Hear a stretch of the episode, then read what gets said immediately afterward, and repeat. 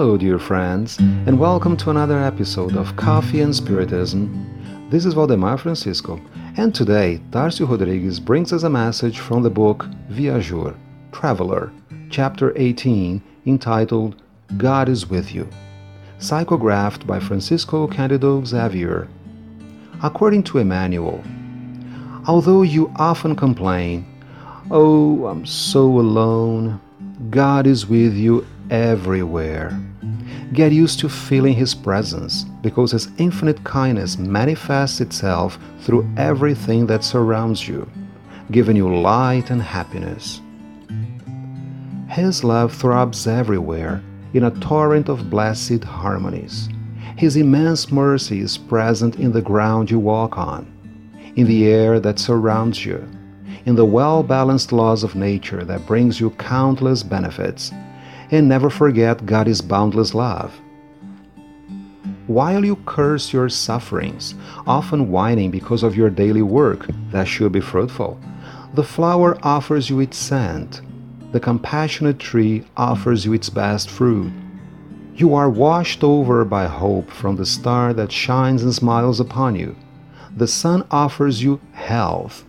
The soil offers you countless treasures. It is the Creator's incomparable kindness that manifests itself in all its intensity and magnificence, forgiving us for our impulsive rebellion and forgetting about our wrath, indifferent to our wrong judgments, encouraging progress in us, and stimulating us to reach spiritual evolution.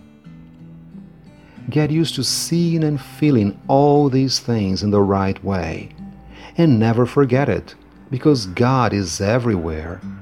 Therefore, instead of getting desperate, pay attention to nature when it whispers in your ear, God is with you. Emmanuel brings us this message so that we can remember that God is always seeking us out.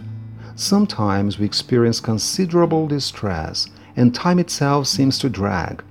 But even in these moments, thoughts pop into our minds and they direct us to listen to a song that cheers us up or inspires us.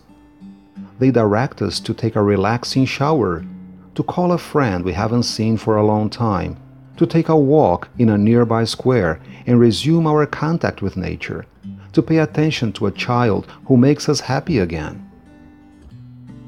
God is always seeking us out, and He can always find us, even when we try to hide from Him. He uses His power to ease our suffering. Let's try to have good thoughts, to give good advice, to perform deeds that can help us start life anew. Why? That's because our soul requires as much care as our body does.